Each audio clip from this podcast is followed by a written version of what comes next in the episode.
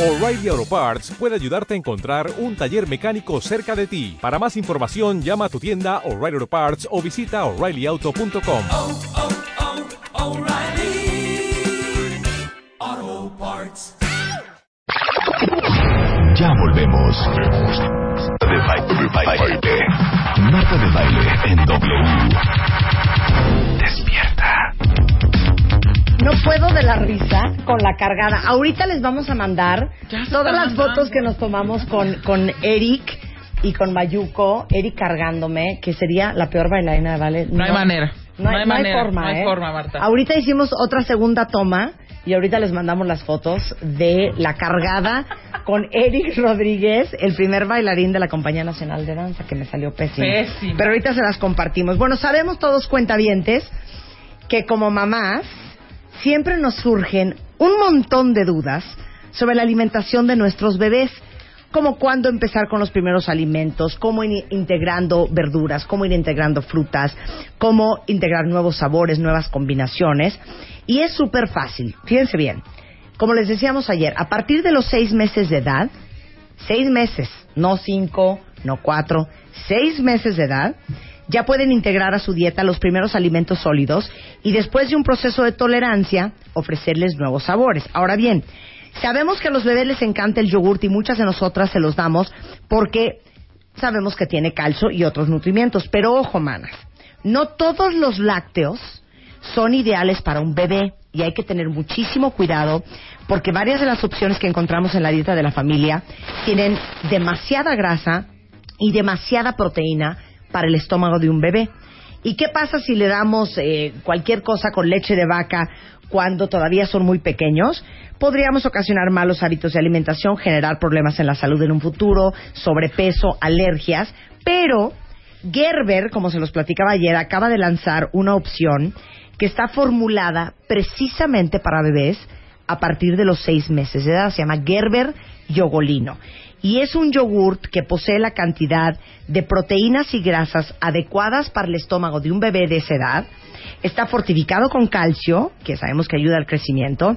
Tiene varios sabores y está elaborado con fruta 100% natural. Entonces, si todavía no lo conocen, denle al crío Gerber Yogolino a partir de los seis meses de edad. Y si son mamás curiosas, pueden saber más en mibebesano.com.mx diagonal yogolino. Para que la tengas, para que te llegue, para que no infartes, para que no corras. Para siempre tener paz. Suscríbete a MOA. Haz la tuya. Suscripciones arroba revista MOA.com o entra a martadebaile.com. Haz la tuya. Si tienes ID de cuenta bien, te recibe un descuento especial. Una revista de Marta de Baile. Bueno, no crean que lo saqué aquí de fondas Don Chonita, ¿eh? No. Este hombre que tengo en el estudio es considerado uno de los mejores chefs del mundo mundial, internacional, Del universo. universal, Transgener- generacional. transgénero. Transgeneracional. Está con nosotros en el estudio Miquel Alonso. Amo tu frase. Si anda, corre o vuela a la cazuela. Lo amo, lo amo. Yo amo el come chingao come. Ese texto de MOA, de la revista MOA del mes de abril, que seguramente muchos de ustedes ya leyeron a Miquel Alonso, en la sección de No Soporto, ¿cómo nos hiciste reír, Miquel? Sacaron lo peor de mí. Exacto, pero, pero nada más para los que no han tenido oportunidad de leer el tipo de cosas que escribimos en MOA, platícales qué escribiste en ese texto. Pues estás arrinconado con el paso del tiempo a, a comer y a comer cosas que realmente no te nacen. Y vas a querer comer algo y ya siempre ves un guiño, una mano o un gesto que te dicen, ¿seguro que vas a comer eso? y te empiezas a ir hartando y hartando y hartando hasta que llega un momento que explotas. O sea, y te dices- dejarme en paz, que voy a comer como me dé la gana, cuando me dé la gana, que el que mejor se conoce a mí mismo soy yo. ¿no? Oye, que leche de vaca. Lo que sea, si te nace, te nace. Es, es transge- no, porque es este, ¿qué? Porque te hace mal. Oye, que algo frito. Exactamente, que la fritura, que la grasa saturada, que te va a tapar las venas. Le digo, "Pero tú ¿Has visto mis venas alguna vez? Están más clineadas que nada. Ahora, otra cosa, porque Miquel Alonso es el chef del restaurante Vico en Mazarik, que es una delicia, eh, decías que también se pasan los grandes chefs. Y esto de la comida de autor, queriendo ensartar cosas en un dineral, cuando son dos jitomates y una lechuga. Sí, este, ahora, por ejemplo, está muy en boga el- la parte del producto. Y en el producto, de repente puede haber muchas personas que te traigan cosas que son aparentemente únicas. Sí. ¿No?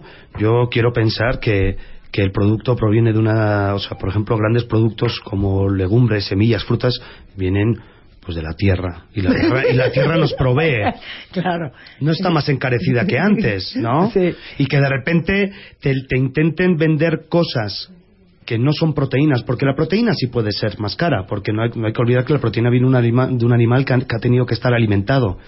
Y esa alimentación te ha costado, y el tiempo que has tenido que tener que alimentar ese animal. Pero de repente, una fruta, una verdura que tiene un proceso de tres meses no tiene que estar cargada de económicamente, ¿no? Ahí es donde me parece que esa parte es un poquito más, que no hay que abusar, ¿no?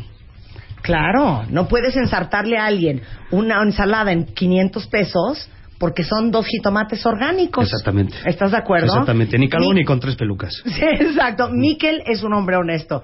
Déjenme decirles que hicimos una cosa increíble. Les voy a compartir las fotos.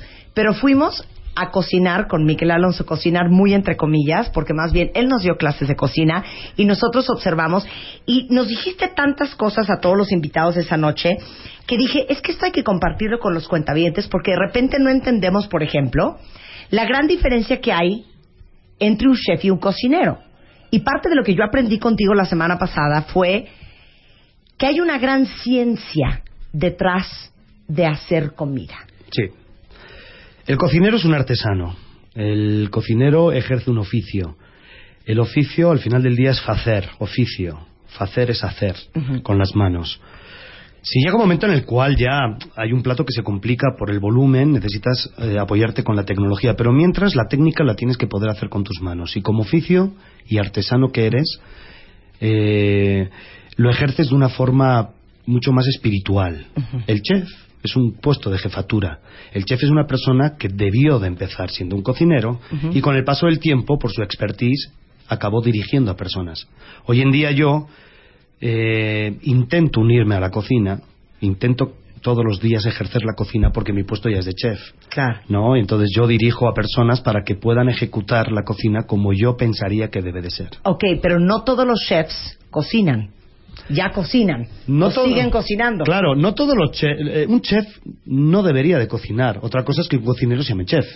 ¿No? Pero Claro. que cocina es un cocinero. ¿Qué es lo más bonito que te puede pasar en la vida? Yo o sea- regresaría. O sea, tú fuiste cocinero. Exactamente. Pero ya no eres cocinero. No lo ejerzo todos los días. Nunca voy a dejar de ser cocinero en mi mente, en mi corazón, porque es mi gran pasión. Y si un día tengo que regresar a ser cocinero, en cualquier segundo regresaría con gusto. Es más, es un gran anhelo que sigo teniendo. Oye, ahora, otra cosa súper interesante. Miquel Alonso y los grandes chefs del mundo, se los tengo que decir como es. Déjenme decírselos muy claro, cuentavientes. Juegan con nuestra mente. ¿A qué me recuerdo que, a qué me refiero con juegan con nuestra mente? Explica lo de la pimienta, explica lo de la sal, explica lo de la vinagreta y explica lo de la salivación. O sea, fíjense la ciencia detrás de cuando te sirven un plato de comida hecho por alguien que entiende la ciencia de los alimentos. Tenemos igual un alimento que está soso. Ajá. Un trozo de carne, voy a comer, no le he echado sal y digo, no me va a saber a nada. Entonces, el primer impulso que tenemos a la hora de sazonar es echarle sal. Y pensamos que la sal, de alguna forma mágica, hace que el alimento sepa más. Pero hay una cosa intermedia que es la saliva. Sin saliva no hay sabor. Entonces, si nosotros tenemos, por ejemplo, una boca seca, nunca vamos a tener sabor. Nosotros tenemos que tener la boca humectada para poder empezar a comer. Y eso se da con paciencia. Es decir, tomarte tus 15 minutos de tequilita, de risita, de platicada, empezar a salivar y después empezar a comer. La saliva al final, cuando nosotros masticamos y met- o sea, nosotros metemos un alimento en la boca, lo empezamos a masticar, a deglutir y todas esas moléculas de sabor tienen que encestarse en los botones gustativos. Es muy sencillo. Al final embonan, pasan, hay una señal eléctrica que sube el cerebro y segregamos drogas del placer. Entonces la sal no es para que la carne tenga más sabor o suelte más sabor. La sal es para hacer salivarte a ti mismo. Exactamente. La, la manera de que podamos salivar eh, metiéndonos algo en la boca es con los sabores. Sal, azúcar, vinagre, eh, algo amargo, Pimienta. aceite, que es otro el sabor adiposo, que es el sexto sabor, algo umami. Eh, eso nos hace salivar. Y hay otros eh, sazonadores, digamos, otras especias, otras hojas, por ejemplo, eh, la pimienta, como acabas de decir tú, que nos vasodilatan, es decir, nos abren más el botón gustativo. Entonces, cuando uno le echa pimienta a algo porque te gusta el sabor a pimienta, Estamos metiendo más calor en la boca. exacto, es invento tuyo psicológico. ¿Qué estás haciendo con la pimienta? Le estás dando, por un lado, obviamente, el sabor a pimienta y se la echas porque te gusta, pero en segunda parte lo que estás haciendo es abrir más el botón gustativo. Entonces, si yo echo un poquito de sal, salivo, y si echo pimienta, abro más el botón gustativo, y hay más moléculas de sabor que entran en los botones gustativos. Tercer punto importante es que nosotros tenemos que comer con paciencia, porque entre más masticamos, más moléculas de sabor vamos a generar. No es lo mismo meternos un trozo de carne y tragarla en un segundo que masticarla despacio para poder soltar todas las moléculas. Si está bien sazonada con salecita, algo de vinagreta, vamos a salivar más. Y si le echamos un poquito de pimienta a una hoja, vamos a, a a vasodilatar más la boca y nuestra carne va a saber mucho más. O sea, si tienes pimienta, la boca, es que es asquerosa la palabra caliente, ¿no? Se te calienta, es asqueroso, La ¿no? boca Porque puede es como de subir, chupe, sí, de chupar, la de, pimienta- "Güey, tengo la boca caliente, échame un mezcal, Claro. ay, qué asco. La pimienta te ejerce, es, es un, es un picor al final del día, igual que el chile, por ejemplo, ¿no?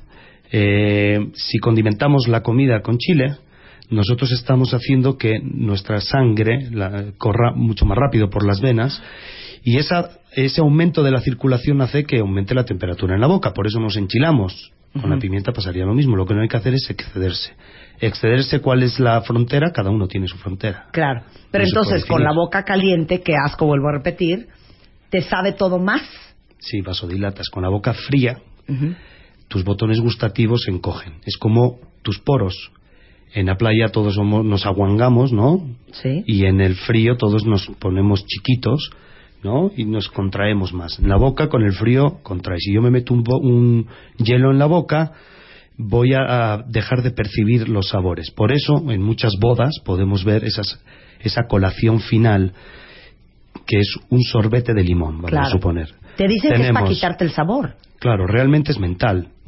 Tú cuando ya no puedes más en una boda, piensas que tu estómago va a explotar. Pero realmente no es que vaya a explotar el estómago, es que tu mente te está diciendo no comas más porque tienes que sobrevivir. No, no se trata, o sea, no, no, no, no encuentro ninguna razón lógica hoy para que, para que comas lo que estás comiendo. Si yo le doy a alguien una cosa de limón, va a salivar. Y entonces con esa saliva va a enjuagar la boca. Y si yo le doy a una cosa a una persona una cosa fría, lo que va a hacer es que se van a cerrar sus botones gustativos y va a percibir menos el sabor. Es decir, comiéndome un helado que es frío con, de limón que es ácido, salivo, cierro los botones gustativos y la percepción es bo- en boca es que puedo seguir comiendo. Ay, no es lo más cool. No, es que yo estaba vuelta loca con todo. Y espérense ahorita que entremos con Miquel Alonso con el cuento de los pescados. Pero espérame, nada más antes de terminar, dijiste que, que el sexto sabor, o no sé cuál sabor, ¿qué, no- qué número es? Sí, sabores hay es millones. la grasa. Sí, sabores hay millones. Sí. Somos muy malos los seres humanos para definirlos. Sí. Entonces era mucho mejor que nosotros pusiéramos cuatro sabores, ¿no? El dulce, el amargo, el, el salado y el ácido. Pero con el paso del tiempo han ido añadiendo otros sabores. El quinto es el umami, que es un sabor cárnico. Alguien preguntó, mira, Ujú. ¿Qué opina el chef sobre el umami? El umami. A ver. ¿qué explica, explica qué es el umami. El- Umami. El, el umami, el umami está luego relacionado con cosas, con, con sazonadores que están en el mercado. Pero el umami es, digamos, está producido por un ácido, eh, el ácido glutámico que nosotros es uno de los 20 aminoácidos que necesitamos para, para vivir. Es decir, que lo producimos nosotros. Hay eh, productos que contienen umami, por ejemplo, las algas tienen mucho umami, los mariscos tienen mucho umami, el tomate maduro tiene muchísimo umami, el tomate verde no. El tomate verde, digo, el tomate inmaduro, no el tomate verde Sí. que conocemos. Eh, un hueso crudo no tiene umami, pero un hueso tostado en el horno tiene mucho umami. ¿Pero qué es el umami? El umami es el quinto sabor, es una percepción. Nosotros podemos percibir el dulce, el salado, el el ácido y el amargo en diferentes partes de nuestra boca, sobre todo en diferentes partes de, nuestro, de nuestra lengua. El umami lo percibimos en toda la lengua. Hay ciertos botones gustativos. Los botones gustativos son receptores de diferentes sabores. Hay algunos que recepcionan el dulce, otros recepcionan el salado, otros el dulce y el salado, otros el amargo, otros el amargo y el dulce. Y hay casi todos son receptores del umami. El umami es un sabor pleno en boca. No, es la- no lo sientes en la punta de la lengua, ni en el fondo de la lengua, ni en el lateral de la lengua. toda la lengua. Es en toda la boca. Es una parte, es un sabor que llaman cárnico. ¿Qué De es hecho, cárnico? Es que dices carne. Carne. en Cárnico es, no tiene por qué tener carni- carne, pero un tomate maduro te lo metes en la boca y es como cárnico. Es llenador. Es, engloba toda la boca. Y es deli- delicioso. De hecho, umami en japonés significa delicioso. Una cosa que te llena, es una cosa llenadora. No es puntual, no es Claro, un pero ¿a qué le echo yo umami? Hay un, un- es como una soya, No, como qué. Bueno, la soya tiene mucho umami. Ok. La soya tiene sal y tiene umami. Tiene dos sabores que te hacen salivar. Pero las, la, lo que no hay que confundir es con el glutamato monosódico. Una Sí, cosa no, es el ácido glutámico que producimos de una forma eh, humana, perfecta en nuestro cuerpo, y otra cosa es que nosotros echemos sin ton ni son glutamato monosódico como sazonador. Porque eso a la larga, a echarlo una vez no pasa nada, pero a la larga, a la larga, a la larga nos puede traer malestares como por ejemplo disfunciones en, el organismo como Parkinson, Alzheimer, si abusamos durante muchísimos años y de una forma muy prolongada con el glutamato Y monosódico. aparte aguas, ¿eh? Porque el GMS, el glutamato monosódico, se lo echan muchísimo a la comida china. Por Sí. eso la comida china es deliciosa. Y luego dicen que es el, el- el- el síndrome del restaurante chino, ¿no? Que te da medio taquicardia, que sales así porque han sazonado y te, te sientes lleno, lleno, lleno, lleno, lleno, Claro. y no puedes más y al cabo de una hora te estás estás muriendo de hambre. sí. Te estás muriendo de hambre. Claro, ¿Por qué? Porque te estás llenando en el cerebro y no en el estómago. Por el GMS. Porque eh, eh, eh, lo que te da es esa amplitud, ese- esa parte cárnica de que te, te llenaste. Sí. Por eso, pero a ver, si tú quieres, si estás cocinando cualquier cosa, ¿en qué momento usas el aceite y para qué usas el aceite? El aceite, si es, eh, eh, para empezar, un aceite de muy buena calidad, eh, lo puedes usar para frituras, para diferentes técnicas. Frituras, confitar un aceite antes, ¿no? Pero científicamente, ¿cuál es tu misión? ¿Calentar las papilas gustativas o qué hace el, aceite, aunque esté frío, eh, el aceite te hace salivar, pero hace- tiene doble función. El aceite te hace salivar porque es un sabor, que es el adiposo, pero el aceite también es caliente. Aunque tú lo saques del refrigerador y lo, ponte- lo, lo metas en la boca, es caliente y te va a abrir más los botones gustativos. Entonces te hace salivar y te abre más el botón gustativo. Es igual que el chile. El chile, independientemente de que te va a hacer abrir los botones gustativos porque es calor, el chile te va a hacer segregar endorfinas. O sea, si tienes un date con una chava y quieres que se vuelva loca, pues échale aceite, échale sal, echa pimienta para que babee como una desesperada. Y al final el chile. Oigan, otra cosa que me impresionó muchísimo de lo que nos contó Miquel, eh, de hecho ya les compartí las fotos de eh, todos mis amigos que estuvieron invitados a esta cena de Le Grand Chef junto con Moe Chandon en el restaurante Vico donde Miquel Alonso no solamente nos enseñó cómo iba a preparar toda la cena que nos dio, sino también cenamos todos juntos. Y no Llegaste saben qué buena feliz experiencia. al día siguiente, feliz, Llegué contándonos, feliz. es no, que bueno, es que no que saben, no- es que ¡guau! Ya viene la época de los pescados, cosa que no entiendo, porque en el verano comemos muchos mariscos. Sí. Pero se supone que no debes de comer mariscos en los meses que no tienen R. Sí, esos son los meses de calor. ¿Por Ajá. qué? Pero ver, ¿por mayo qué? no tiene R. Mayo no tiene Claro, R, ni junio, ni julio, ni eso, agosto. pero es un, eso es un proverbio que viene de, o es un dicho que viene más de la parte europea.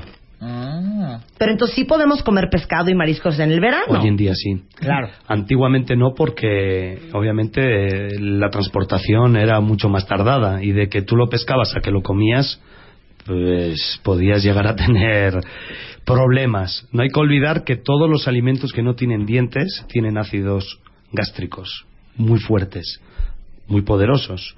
Entonces se echan a perder muchísimo antes. O sea, los animales sin dientes se pudren más rápido que los animales con dientes. Sí, una vaca tarda más tiempo en pudrirse que un pescado. Ay, no es lo más cool. Es lo máximo. Es lo máximo. Y un calamar mucho más que un pescado, porque un calamar al final del día lo no que hace tiene es- ni boca. No tiene, tiene, tiene un diente, un pico de loro, mete, tú muchas veces cuando, pe- cuando limpiamos calamares encontramos sardinas enteras dentro. Lo que hace es engullir y lo que hace es disolver con ácido. Entonces obviamente se echa a perder mucho antes un calamar, un camarón que una vaca. Ahí está la regla. Los animales sin dientes se pudren más rápido que con los... O se que- echan a perder antes o hay que tener muchísimo más cuidado a la hora de consumirlos y si, ne- con los animales que no tienen dientes sí necesitamos tener una frescura inmediata. Bueno, ese día que estuvimos eh, cocinando con Miquel en el, en el bico, me carcajeaba yo, porque yo no sé si yo soy la única, o ustedes también lo hacen. Compro esas bolsas de pescado blanco nilo, ya saben, que viene congelado, y básicamente por practicidad y por flojera y por concha, ese es el pescado que se come en mi casa. Por supuesto que cuando me dan a mí ese pescado, me quedo viendo el pescado así de cri cri, Ay, sí. cri cri. Entonces empiezo con pásenme limón, pásenme sal, todo para matarle el sabor. Entonces me decía Miquel que el arte de comprar un pescado, que se los voy a explicar después del corte, tiene su ciencia y por qué no todos los pescados de todos los mares saben igual y por qué el blanco del Nilo es el blanco de Nilo. Regresando con Miquel Alonso en W Radio, no se vayan. Tuitea a Marta de Baile. Arroba Marta de Baile. Tuitea. Tuitea. Arroba Marta de Baile. Tuitea. Solo por W Radio. Estamos de vuelta. Vuelta, vuelta, baile. Vuelta. Marta de Baile. En W. Escucha. Estamos de regreso platicando con Miquel Alonso. Él es chef del restaurante Vico, que está aquí en Mazarik, en la Ciudad de México. Que si no han ido, les digo algo, se están perdiendo de una gran experiencia. Aunque Mazarik esté destruido, me- el Vico sigue abierto. Es Mazarik número 407. 407. Entre Calderón de la Barca y La Fontaine. Jolines. Jolines. Faltaba más. Y.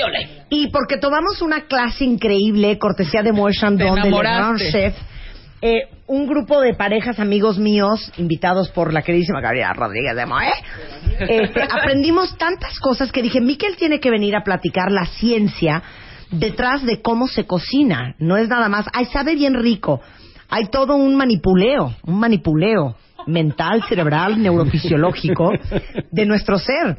Y nos explicaba algo súper interesante sobre el tema de por qué el pescado de bolsa, congelado, de blanco de Nilo, con todo respeto, coco, este, no sabe igual que un pescado del Pacífico, que uno del Atlántico, que uno del Mediterráneo, que uno de Canadá. A ver, explica.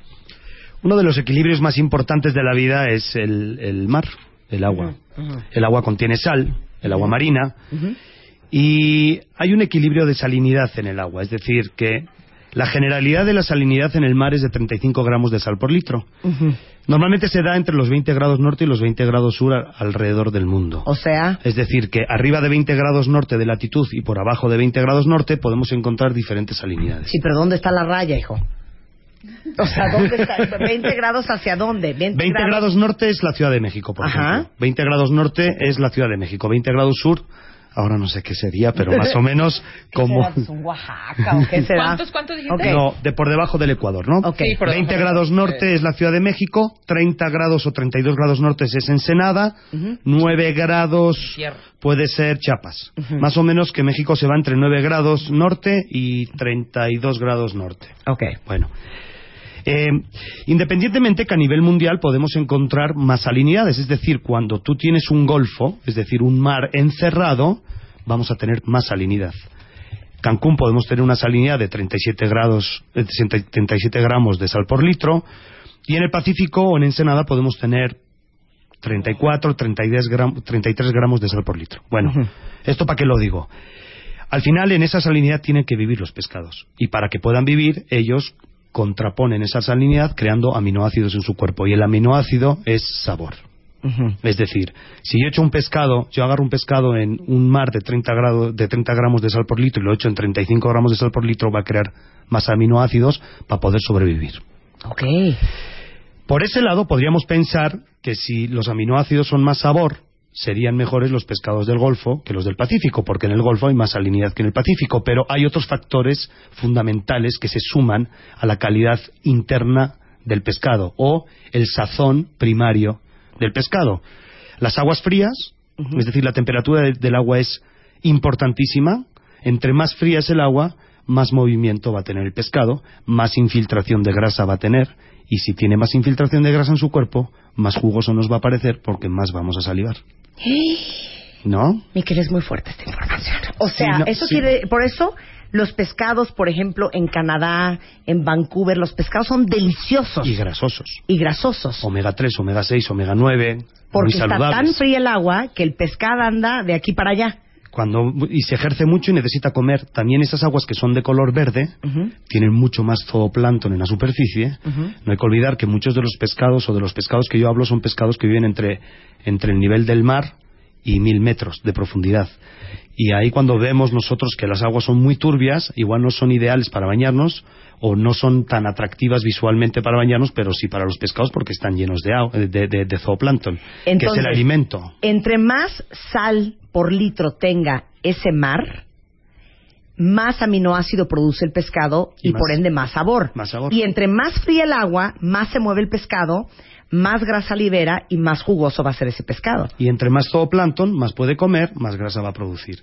Y es la suma de muchos factores, pero esos son tres fundamentales. Por eso, antes de comprar yo un pescado en el Golfo, prefiero... O sea, el pescado del Golfo es muy rico, pero para rizar el rizo prefiero comprar uno que esté en el norte del país.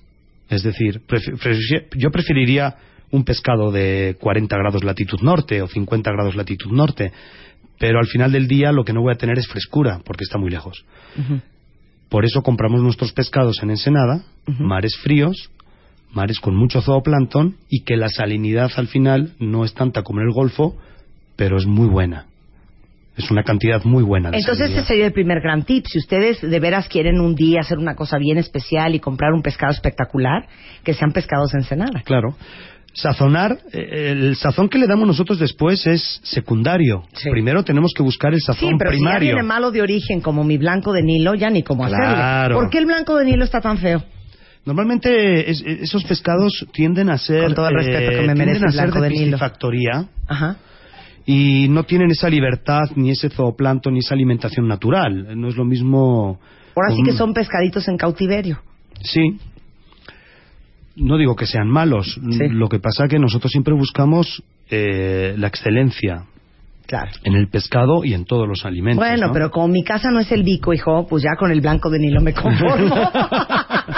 Lo que pasa es que tú en el blanco del Nilo lo vas a tener que sazonar más. Tu, tu sazón secundario, que ¿No me que entiendes que lo baño en limón Claro, para ver si así agarra algo? Claro, y sobre todo el limón lo que hace es quitarte un poquito el aroma que igual no te puede gustar y aparte te hace salivar más y parece que es más jugoso el pescado. Ok, entonces, danos nuestra lista. Si van a comprar pescado, de preferencia que sea uno, Del Pacífico, que sea de 30 grados de latitud norte, es decir, que sea venga de aguas de Ensenada. ujú, Si no, las aguas del Pacífico son más frías y tienen más zooplancton y va a ser mejor el pescado. o sea, el Caribe, Exacto. el Caribe, El Caribe son buenos pescados, pero pues las aguas son tan cristalinas que son buenas para meter los pies, pero no para pescar. no para pescar. ¿Y El pescado, le- del, el pescado del Golfo no es malo. Yo, yo digo, el pescado bueno es el fresco. Sí. El pescado del Golfo no es malo. Pero siempre estamos buscando la excelencia. ¿eh? Claro. Pero acuérdate que nuestra casa no es el bico, Miquel. Oye, dice aquí Nat, entonces, ¿cómo le pido a mi marchante del mercado el pescado? Deme un pescado que venga de 40 grados de latitud norte. Sí, se- se van a morir de- onda, se van a morir. Se van a morir de la risa. Eso estaría buenísimo. Hagan el, el, el ensayo, van a por morir favor. de la A ver risa. qué cara les hace el señor. No, pero diles, ok, vas al mercado y ¿cómo escoges tu pescado? El pescado del mercado tiene que ser, eh, si no sabemos de pescados, Ajá. eh, y no tenemos, pero es que ni la menor idea de pescados, Sí. el más feo. Ajá. ¿El más feo? El más feo, el primer paso es comprar el más feo. Número uno, todos ¿Pero por tenemos derechos, feo? el feo también tiene derecho, y eh, los pescados feos tienden, no sé por qué, a ser más ricos. El pescado, todos los pescados feos que nosotros cocinamos tienden a ser los más ricos. A ver, ¿cuáles son los más feos? Dame nombres. La Bueno, suerte de la fea, ahí, la cuando bonita, la estábamos, desea. cuando estábamos en España, el, por Sí. ejemplo, el, el rape, Ajá. que lo llaman sapo allá, imagínate tú, porque se parece a un sapo. Ajá. Si lo ves de frente, no te lo comes en la vida. Y es delicioso. Aluci- alucinante. Alucinante. Nosotros compramos un pescado en. Ensenado que se llama Scorpion Fish. Scorpion Fish, El vayan rocot, apuntando el Scorpion rocot, Fish. que se conoce aquí como rocot y en Estados Unidos como Scorpion Fish. Ajá. Solo el nombre ya indica que cuando lo ves Horrendo. parece un ponqueta, así, un punk, ¿no? Sí. Scorpion, pues voy a buscar. Tiene muchos como como escamas por fuera, tiene muchas espinas por fuera. Es como- horrendo, Miquel. Es horrendo, ya lo vimos. Horrendo. Sí, es Perdón, horrendo. parece roca. Es divino. Es un Parece pe- un y es un pescado de roca, Ajá. es un pescado más de superficie que come muchos crustáceos y tiene un sabor, tiene una carne blanca pero tirando a rosácea y cuando lo comes tiene una evolución en boca muchísimo mayor. Entonces, ese es un buen, un buen tip. El más horrendo que vean, ese es el que se van a llevar. Exactamente. ¿Ok? Porque yo siempre he dicho, hijo, ¿no será que me voy a envenenar si compro este pescado? ¿No que es la- la- ese es- no, el mito. Oye, como mi marido, feo y rico. y es que si ya son feos, alguna gracia deberían de tener, Pues dice sí. otra cuenta. Claro. Entonces, tip uno, para comprar pescado, entre más feo, mejor. Tip número dos, tiene que estar recubierto de moco. ¿Qué es eso? La babita, la babita. O sea, Sí. eh, eso Cuando tú lo agarras se te tiene, Tiene que, que resbalar. resbalar. Cuando Ajá. metes los dedos en las agallas se te tienen que quedar los dedos impregnados como de baba. De baba. Ajá. ¿Por? Y eso, porque eso es una característica natural que ellos tienen de autodefensa cuando están en el mar. O sea, entre más feo. Resbalan, es entre como más la- baboso. Ajá. Eso es, eso. Vamos bien, vamos bien, Vamos bien, vamos vamos bien. muy bien. Entre más feo, más baboso. ¿Cómo sabes que está fresco? Eh, bueno, la frescura es- la puedes dividir en la forma matemática, unos puntos que te doy ahora, pero la primera es el sentido común, que es tú tienes que ver una cosa fresca. No sé, cuando ves a una, una persona a la cara y dices, jo, qué buen semblante tiene. No sé por qué, pero qué buen semblante sí, tiene. Sí, sí. Pero si nos, si, si nos vamos un poquito más allá, los ojos eh, no tienen que tener cataratas. No, tienen que ser ojos Transparentes. como canicas. Sí. Transparentes, que si te miran parece que está vivo. Ok. Las agallas tienen que estar eh, con ese moco que te digo y las agallas también tienen que tener un color rosáceo. Eh, las escamas tienen que estar firmes. Si tú agarras una escama y la arrancas y se, y se, y se desprende, Sí. Quiere no. decir que ya lleva muchos días, que ya es de confianza, que ya lleva con, con el marchante siete días, ocho días. Ajá. Tiene que tener eh, resistencia la carne. Es decir, que si tú oprimes con tu dedo índice en la carne del pescado y haces una pequeña hendidura, cuando lo sueltas tiene que regresar automáticamente a su Claro. posición original. No se puede quedar la hendidura ahí porque, oh, oh. ¿no? Sí. Ya. Ok. Eh, ya solamente con esos... eh, No, bueno, ya si con, esos eso se envenenan, ya ni cómo ayudarlos, ¿eh? Cuando hueles un pescado, o- obviamente tú lo tienes que oler. Todo lo que compras lo tienes que oler. Cuando lo hueles tiene que oler a mar. No tiene que oler a pescado. Hay gente que dice, a mí es que el pescado no me gusta porque huele a pescado. Entonces nosotros nos quedamos bloqueados diciendo... Cállate que Pues eso te es dije como yo. Qué me- mala onda, ¿Ah, sí? Perdón. Entonces fuiste tú. Yo no me acordaba. Claro, es que le digo a Miquel, Miquel, ¿qué se hace para quitarle ese olor al salmón? Que a mí me encanta el salmón, pero es que no puedo con el olor. Siento que estoy de verdad tragándome el mar entero de la bahía de Acapulco. No puedo, no Claro. puedo con el olor a salmón. Entonces yo dije, yo dije, ahorita me va a decir, mira, lo remojas en leche, lo lavas, lo metes en limón. No hubo manera que me diera el tip de No, cómo no. quitarle el olor horrendo a pescado al pescado. Sí, es meterlo en una bolsa, hacer un nudo y tirarlo a la basura. Ay, ya, no se puede, ¿eh? No, hab- había un truco, el truco del almendruco que, que nos decían a nosotros en España, pero que era tirando a ser mala onda, que era eh, siempre échale un refrito de ajo, que es baña, hazlo a la plancha, bañalo en vinagre para que la gente salive y piense que está jugoso y luego el ajo camufla todos los sabores. ¿no? Pero eso al final es engañar. Sí, claro. O sea, una lavadita no hay nada.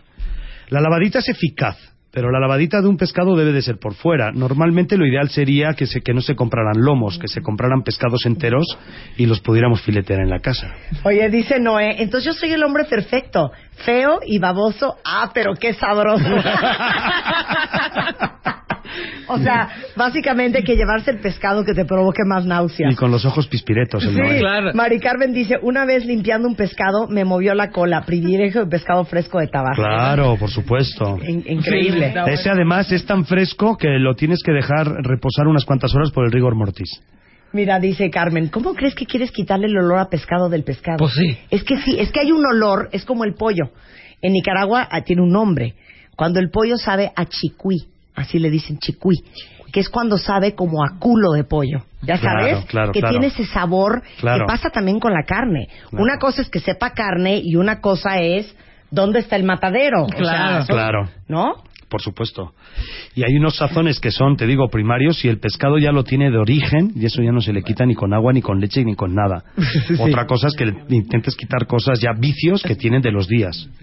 Claro. No. Ahora, nada más, perdón, pero ¿dónde dejaste el guachinango, el robalo, el Ah, no, no, lenguado, el pescados, dorado? Por supuesto, grandes pescados. Grandes De pescados. hecho, México tiene 14.000 kilómetros de costa, más o menos, y tiene muchísimas aguas y salinidades. Y tenemos todo el pescado que queramos. Es decir, cualquier pescado que salga de las aguas mexicanas es un pescado de, de alta calidad. Yo estoy dando un punto de vista mío muy particular. Claro, claro. ¿no? Ok, nada más para terminar, quiero que les diga otra cosa que me estaba yo a- arrancándome los pelos de la cabeza. Vamos a hablar del tema camarones. Híjole, sí. Yo los Ok, amo, pero- arráncate, arráncate con lo de la cabeza, todo eso que nos explicaste ese día de Le Grand Chef. La, la parte del camarón, yo estaba un día escuchando una conferencia de Ferran Adrià y de repente dice Ferrajo, qué curiosidad, cómo somos los seres humanos, ¿no? Cómo comemos cosas y cosas, ¿no? Y cómo le damos asquito a unas cosas y luego nos comemos otras que igual, si te dijeran lo que es, podría Sí, llegar a dar más asco. Perdón, pero te da como- asco la cabeza del camarón, como no lo sabemos, ahí una criadilla. Y la chupamos ¿No? y todo. Sí, sí. Si nos metemos, si nos metemos en, en internet y buscamos este de dónde proviene el camarón, viene de la familia de los arácnidos. Entonces, claro, una araña no nos la comemos, pero un camarón hasta en la cabeza. Eh, el camarón nosotros siempre lo dividimos en dos. Una cosa es el sabor y otra cosa es la textura. De hecho, cuando un cliente va a un restaurante solo se va a quedar con cuatro cosas. El olor, el sabor, el color y la textura. El color y la textura en la vida entera, no solamente en gastronomía, en la vida es fundamental. Si el color falla o la textura falla de cualquier cosa, tendemos a rechazar. Nosotros eh, tenemos una costumbre de hacer los camarones enteros, porque al, al parecer ver un camarón entero en una paella, en un arroz o puestos es como bonanza, es como exhibición, Sí, sí. es como Abundanza. sí, ¿no? Y es como decir pago lo que me están diciendo porque viene entero, ¿no? Claro. Pero tú cuando haces un cama- a- a camarón entero van a pasar dos cosas. O haces el cuerpo a la- al término que quieres y automáticamente, si tú quieres comerlo bien, lo, lo dejarías crudón y no sacarías el sabor de la cabeza. O quieres sacar todo el sabor de la cabeza y acabas echándote el cuerpo. Entonces nosotros lo que hacemos siempre es quitar la textura por un lado, que es el cuerpo, y lo, lo reservamos, y por el otro lado retiramos la cabeza y la exprimimos. Porque dentro de la cabeza está todo. Órganos. Eh, O sea, lo que le da el sabor al camarón es la cabeza. El sabor umami Ajá. del camarón, el sabor profundo del camarón, el sabor elevado al cuarto grado del camarón viene dado por el hígado que está dentro de la cabeza. De hecho, cuando arrancamos la cabeza del cuerpo y apretamos ligeramente con dos dedos la cabeza, sale una primera parte, se asoma una primera parte que es su hígado. Asqueroso, por cierto. No, maravilloso. ok, y lo que le limpias atrás en la espalda. Esa, esa es una parte de como de intestino que tiene arenilla, entonces puede ser desagradable.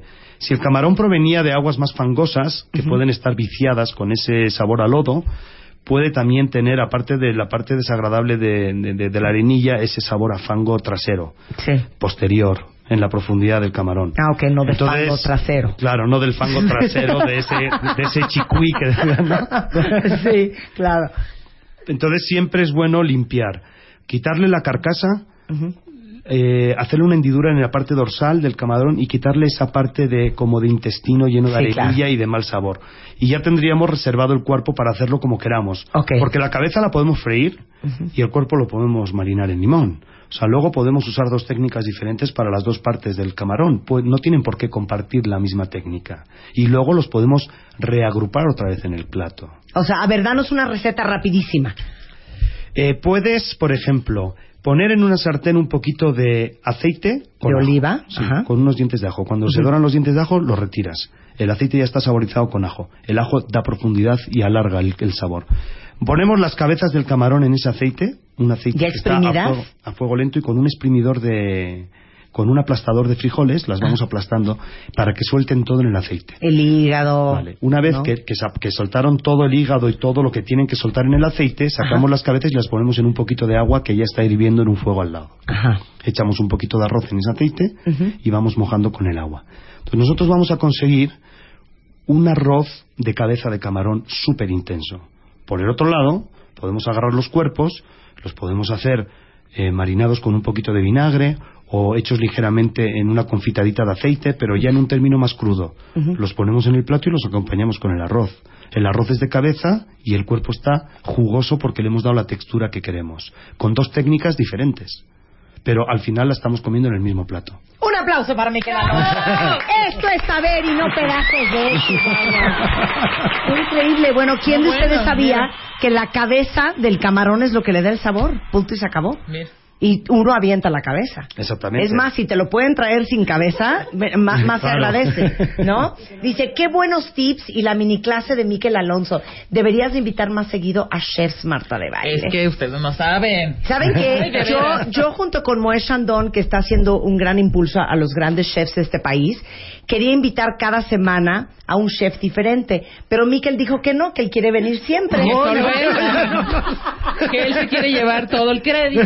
No, a ver, Gaby Rodríguez, di quién va a venir la próxima semana, la próxima vez. Pablo San Román. Pablo San Román del restaurante DO, que es íntimo amigo de Miquel. Oigan, es que les digo una cosa, cuando, cuando escuchan todo esto, se dan cuenta de la gran ciencia que hay detrás de una alta cocina.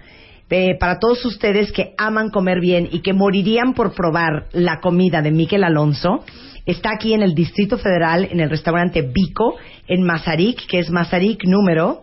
407 y que ahora pueden entrar fácilmente por Horacio y Calderón de la Barca. Claro, oigan, el que Mazarik esté cerrado y complicado no significa que los restaurantes están cerrados. No, al Y contrario. mucho les agradeceríamos que si nos visitaran. es, a ver otra vez, Mazarik número. 407 entre Calderón de la Barca y La Fontaine y ellos pueden entrar fácilmente por Horacio y dar vuelta a la derecha en Calderón de la Barca y ahí está el Ballet Park. Ok, para todos mis cuentavientes que vayan al Vico, ¿qué tipo de comida se van a encontrar? Una comida que se divide en dos, la cocina tradicional tirando más a la abuela, una tradición más española, y luego una, una otra carta que es eh, platos más mestizos, de los 26 años que llevábamos viviendo en España y los 17 que llevamos en México. Es una pues es amamos tanto al País Vasco y amamos tanto a este país que lo que lo- lo- que es el reflejo de nuestra cocina. Qué increíble. Un aplauso para Miquel. Bravo. Miquel. Eres lo máximo, Miquel. Todas las fotos de esa cena que hicimos con Miquel Alonso en el Vico están en martadebaile.com. Ya les tuiteé la liga. Y aparte es algo bien interesante. No sé si tengo permiso de decirlo o no.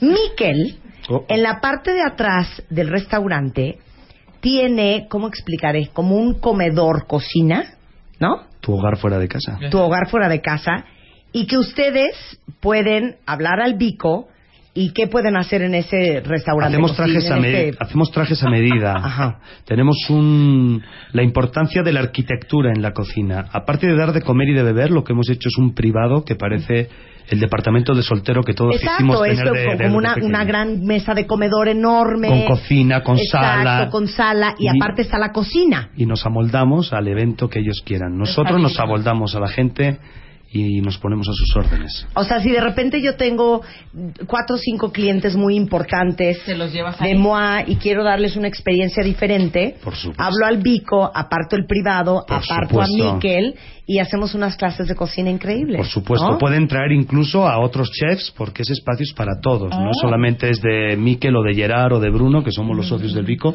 sino es un espacio para cualquier chef que quiera ir. Dicen, qué bonitos tips. Y yo, que no salgo de los huevos con jamón. Hombre, los huevos con jamón tienen mucho umami y son muy buenos.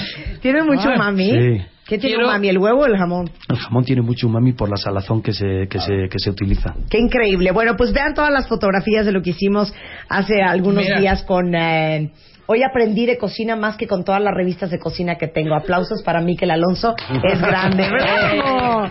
Te dije que ibas a ser un éxito, Ay, muchas gracias, Marta. Vamos a estar trayendo chefs eh, de la cordillera de Mazarí, eh, porque hay tanto de qué platicar. Cada uno tiene un estilo tan diferente y yo creo que esto es súper educativo y cultural para todos nosotros.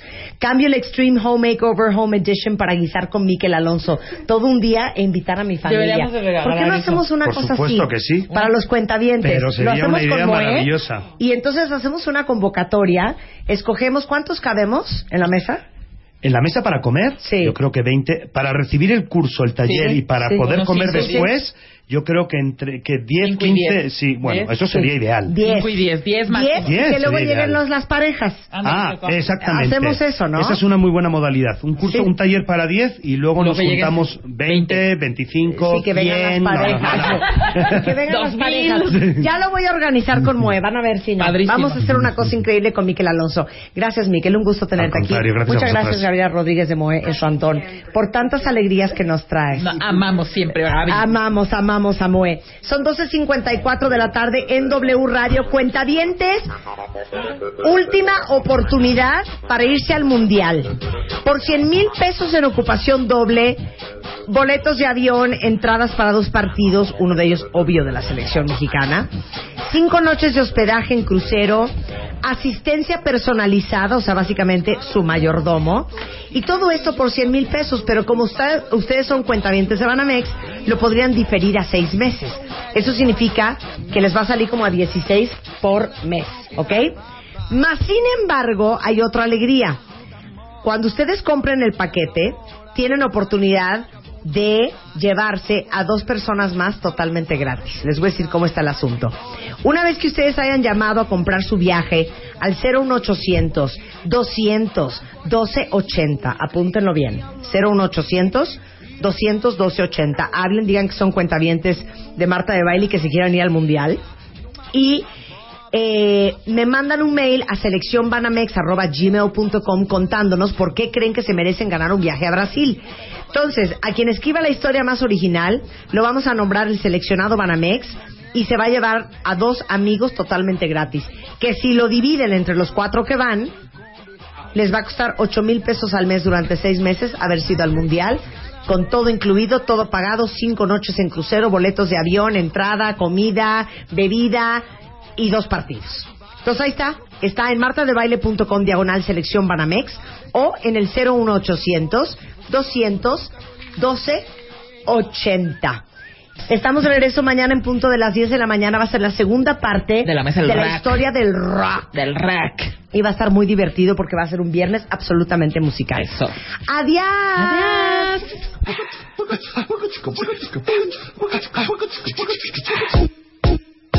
my love. Ooh, my love. A winner never quits, and a quitter never wins. I thought about what I wanted, and you were on my list. Remember. ¿No se merece tu familia lo mejor? Entonces, ¿por qué no los mejores huevos? Ahora, Egglands Best están disponibles en deliciosas opciones. Huevos clásicos, de gallina libre de jaula y orgánicos de Egglands, que ofrecen un sabor más delicioso y fresco de granja que le encantará a tu familia. En comparación con los huevos ordinarios, Egglands Best contiene la mejor nutrición como 6 veces más vitamina D, 10 veces más vitamina E y el doble de omega 3 y B12. Solo Egglands Best. Mejor sabor, mejor nutrición, mejores huevos. Visita egglandsbest.com para más información.